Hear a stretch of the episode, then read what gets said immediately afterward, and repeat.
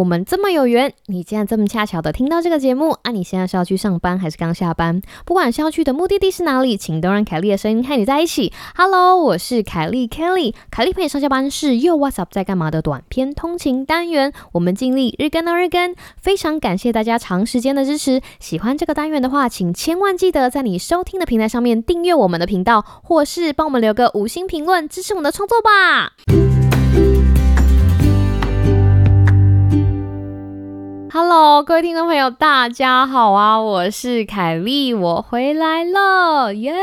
对昨天呢，哈，是我打完 Pfizer 第二季之后的二十四个小时录的节目。今天已经过了四十八个小时了，那大家可能可以从我的声音发现，就是我的 体力呀跟活力有慢慢的回来一点。所以今天这一集呢，要跟大家分享的事情呢，就是我在二十八个小时到四十八个小时之间度过。了什么？然后我们要针对这个疫苗再给大家多一点点的资讯。那么就让我们开始吧。书接上回，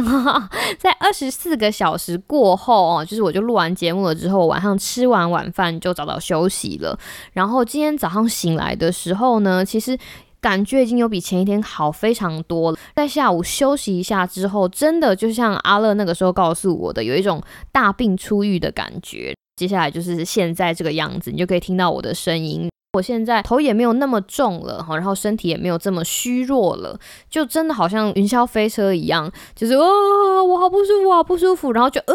突然的就觉得，哎，我好像快好了，然后就。慢慢好了，所以今天当我有这样子的体验之后，就觉得赶快要跟各位听众朋友分享一下，就是这样子的心得。这两天下来哈，我觉得我身上唯一出现的比较严重的状况就是头很痛啊，头很昏不舒服，然后或者有点晕或者有点发冷。不过基本上这样子的事情呢，哈，就是都可以透过喝很多很多的水哈。老实说，我真的喝非常非常多的水，还有透过很多很多的睡眠跟好好的休息，以及。就是如果真的很不舒服的话，我有吃普拿疼缓解这样子的副作用。那我现在举一下我的手试试看，我的手已经可以举得起来了。但是在注射疫苗的这边，其实按下去还是会有一点点酸酸的，它还没有完全的消退。我觉得这个事情很小，因为我打在左手臂以上哈，这就是我打完第二剂辉瑞疫苗有的副作用。之所以会想要录，主要是给自己做一个记录之外呢，也想要让听众朋友知道，说其实打疫苗不是一件这么恐怖的事情。当然了，这个事情其实很看个人哈，每一个人对疫苗的反应不一样。不过我那天去参加一个就是卫教师的训练，我们等下会再讲这个部分哈。那天去参加一个卫教师的训练，然后那个教授就在讲说，有那种很严重、很严重打完疫苗的副作用的几率，其实呢比。被雷打到还要小，这件事情告诉我们，疫苗的副作用听起来虽然可怕，但是它几率非常的小。就让我再重申一次，各位听众朋友，如果你身边又有人告诉你说，呃，你知道那个疫苗啊，就是打了之后只有八十 percent 的保护力耶，只有九十五 percent 的保护力，或者呃，那个疫苗只有七十几 percent 的保护力，请你要告诉他说，我知道啊，我怎么会不知道呢？但是不管你打了哪一种疫苗，Moderna、Pfizer 或者是 A Z，哈，我们说台湾的 A Z，有一件事情是百分之一百确定的，那就是如果你打完疫苗再被感染 COVID-19，你的症状就跟感冒一样，只会些微的感到不舒服，而不会让你偶一偶一的住到医院的 ICU，就是加护病房啦，甚至让这些重症导致你的生命危险。这件事情是到目前的证据为止，哈，百分之百可以。肯定的事情，不知道有没有人对这件事情有兴趣哈？不过我想要稍微的跟大家来讲一个小小的故事。在一个月黑风高的晚上，有一堆警察开始在追逐坏人，因为这个坏人非常的精灵，以至于警察没有办法看到这个坏人的全貌。然后他们突然发现，这个坏人左边的肩膀上面有一个 S 型的刺青，而且那个 S 写的方法还非常的特别，是那个坏人独特的 S 刺青。所以警察们呢就抓到了重点的证据。他们就照相照起来了，就把这个 S 型刺青的这个证据哈带回去，然后传播出去，让大家知道这个是坏人身上独一无二的特征。换句话说，不管是谁，只要拿到警察照的这张照片，看到这个 S 型的刺青，就可以知道啊他是坏人，就可以通报。今天呢，大家想说为什么凯莉无缘故讲的这个没有嘛？先不要急啊，我们慢慢来。COVID-19 的这个病毒，老实说是一个非常难对抗的病毒。那科学家呢也是花了好一番时间哈，才找到它独一无二的 S 蛋白。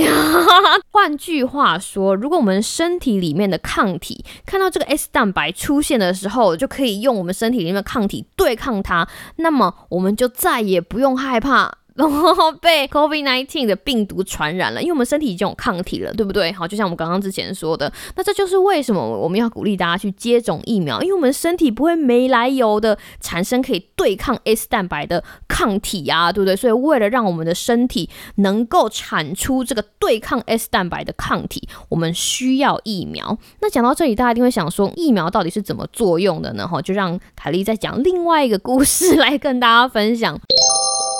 假设我是一个客户，我需要工厂帮我根据我的设计图制造出我想要的东西哦。很有趣的一件事情就是，因为每一个客户他们都会有不同的设计图，所以呢，行规 行规就是我们必须要先把这个设计图呢交给像 UPS 这样子的转运公司。那 UPS 会帮我们做的一件事情呢，就是把我们手上的设计图变成工厂可以一贯作业的这个规格。UPS 扮演的角色就是把不同的设计图都标准化，成为工厂便于操作的那个形式。所以啦，当我把设计图交给 UPS 之后，UPS 就做完之后呢，他们就把被标准化过的设计图送到工厂里面，然后这个工厂呢就可以 king 框 king 框 king 框做出我们想要的东西。这个流程大家有没有理解？大家想说哦，好，凯莉又讲了一个莫名其妙的故事，没有，我现在要来解密了，告诉大家说这个故事代表什么东西。我所谓的设计图，其实就是 D N A。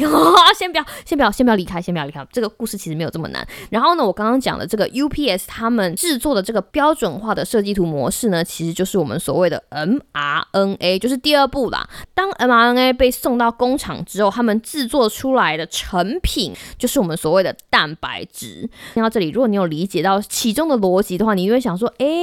那 AZ 到底是什么样子的疫苗呢？它其实就是 DNA 疫苗，应该说它的腺病毒的载体里面包的是 DNA 哈。换言之，这个 DNA 进入你的细胞之后呢，它就可以跑去 UPS 嘟噜噜噜噜，刚刚讲过了啦哈。最后跑到你细胞里面那个制造蛋白质的工厂，制造出一段蛋白。聪明如你，在这个时候一定会啊！那我知道了，我知道了，我知道了，我知道这个设计图是什么东西的设计图是什么设计图？是 S 蛋白的设计图。换句话说，你打进去的疫苗是谁的 DNA？是 S 蛋白的 DNA。没错，事情有没有突然觉得豁然开朗起来？就像那个犯人独有的 S 刺性一样，S 蛋白其实就是 COVID-19 这个病毒身上非常独特的关键。蛋白，这些制造疫苗的科学家，就是你知道抓到了 S 蛋白的结构，然后还原出它原本的设计图。之后再把这个设计图放到疫苗里面注射到你的体内，让你体内的蛋白质工厂呢制造出很多很多的 S 蛋白质。听到这里，你一定很疑惑，说：“嗯啊，我身体里面制造出病毒的 S 蛋白质干什么？”答案就是练兵啊，用这些 S 蛋白质来训练你身体里面的免疫部队，让他们知道谁才是敌人呢。如果未来你的身体真的遇到了带有 S 蛋白的 COVID 病毒，你身体里面那一批已经被训练好的免疫系统部队就可以跳出来为你消灭敌人、保护你了啊！当然了，我今天是把这个故事讲的非常的浅显哈，目的是希望大家可以了解这个背后的大方向哦，希望大家有了解。那如果你有什么问题的话呢，欢迎到我们的 IG 啊、脸书啊，或者是 Apple Podcast 下面跟我们做回应，我会跟你讨论。最近我们魏教师的那个就是线上训练也一直在讨论这个 COVID-19 的事情。然后我那天听到了一个很有趣的东西，想跟大家分享。因为美国现在接种率老实说还蛮高的哈，基本上到呃七八月吧，全美国应该就可以完成这个接种。所以最近如果你住在海外，你会发现美国的新闻已经很狂野，就是呃很多人已经不戴口罩了。然后呢，学校也你知道蠢蠢欲动，想要开放了。然后很多地方呢。呢也都已经准备回到正常的生活轨道。不过有一件事情，就是美国的科学家还一直在呼吁的，那就是今天其实真的不是只有美国达到群体免疫而已，这件事情其实跟全球都息息相关。换句话说，今天只要美国的国境还持续开放的话，如果印度有变种，英国有变种，南非有变种，这些变种他们都很有可能继续影响到美国当地的人，所以。除了美国的大药厂们都开始研发这些变种的疫苗补充剂之外，还有另外一个议题，也是这些科学家们或者是教授们就是提出的，就是一个全球群体免疫的概念。这件事情其实并不是美国顾好自己后院而已，而是全球的所有的人类都必须要安全无虞，我们才可以安全无虞。那个时候我在听到这样子的怎么样讨论的时候，其实第一件事情就是想到台湾，因为台湾其实不太像其他的就是国家有这么多的确诊案例，所以台湾在相对安全的情况之下，一我们没有这么多确诊案例。二，我们没有这么疯狂的积极，想要强迫大家都去打疫苗，然后让我们的身体具备了可以经由认出病毒外壳的 S 蛋白，进而攻击 COVID-19 病毒的免疫大军。所以，如果真的如这些科学家所说的，南非变种啊、英国变种啊，甚至你知道现在在印度的变种变得更恐怖。当整个世界的健康系统都已经在防堵这些变种的时候，